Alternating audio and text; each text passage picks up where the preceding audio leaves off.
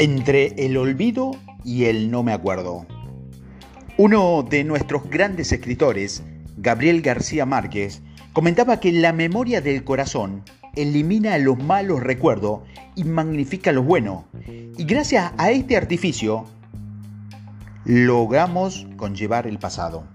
Qué manera tan extraordinaria de definir este poder. Utilizar el pasado para hacerte más fuerte, para construirnos, magnificando los buenos recuerdos y eliminando los malos. Pero, ¿cómo hacemos esto desde el punto de vista psicológico? ¿Cómo recupero el control de mis recuerdos cuando se apoderan de mí imágenes de dolor, de destrucción, de tristeza, de angustia?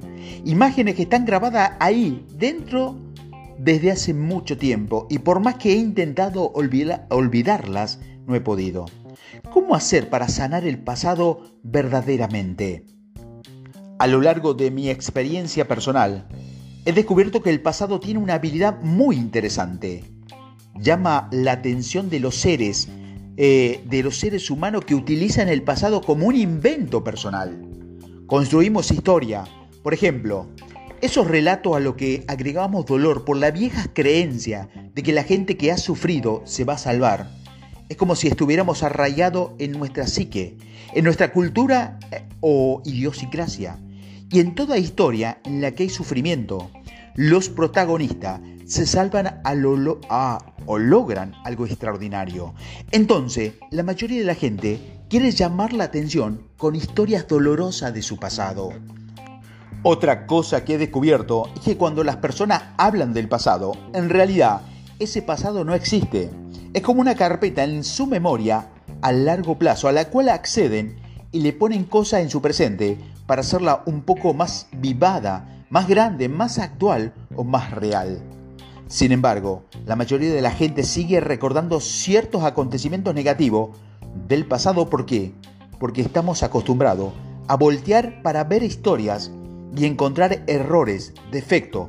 Por eso, García Márquez Premio Nobel de Literatura, en esa simple y sencilla frase nos da una gran lección. Como mencioné en el audio número uno, en psicología existe una técnica que se llama focalización y consiste en concentrar toda tu atención en algo. Si utilizas el poder de toda tu atención concentrada en hallar dolor en tu pasado, estoy seguro de que te vas a deprimir. Prepárate, porque cuando nos concentramos en la experiencia del dolor del pasado, todos entendemos y tendemos a deprimirnos. Pero, ¿qué pasa si haces lo contrario? ¿Qué ocurre si te concentras y, magnificas y te enfocas y pones toda tu atención en los momentos gratos, en los agradables, los nobles, en los instantes extraordinarios, aquellos que son bellos, sencillos, lo que te llenan? Si en ese momento empiezas a recordar, a traer tu pasado al presente, recuperas los episodios que te has hecho sentir bien, feliz, agradable, y en ese instante vas a sentir el verdadero poder de usar y mover el tiempo a tu antojo. El pasado ya existió, el pasado ya sucedió. Me atrevería a decir que el pasado es tu invento personal. Solo tú sabes realmente lo que hay en esa caja. Sé creativo, transfórmalo, agarra lo peor y haz de ello una historia extraordinaria. Utiliza la imaginación y tu capacidad de fantasear para reconstruir tu pasado sin que te haga daño hoy en tu presente.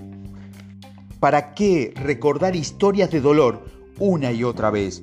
¿Qué es lo que te hará aprender? Recordarlas continuamente significa que no has aprendido mucho.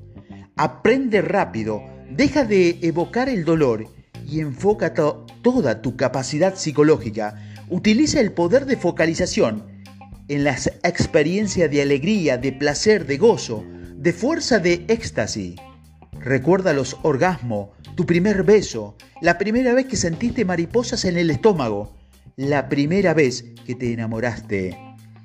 Evoca los instantes que te han transformado y que te han hecho bien Ahí es donde radica uno de los grandes secretos para cargar las baterías psicológicas y querer continuar viviendo en el presente.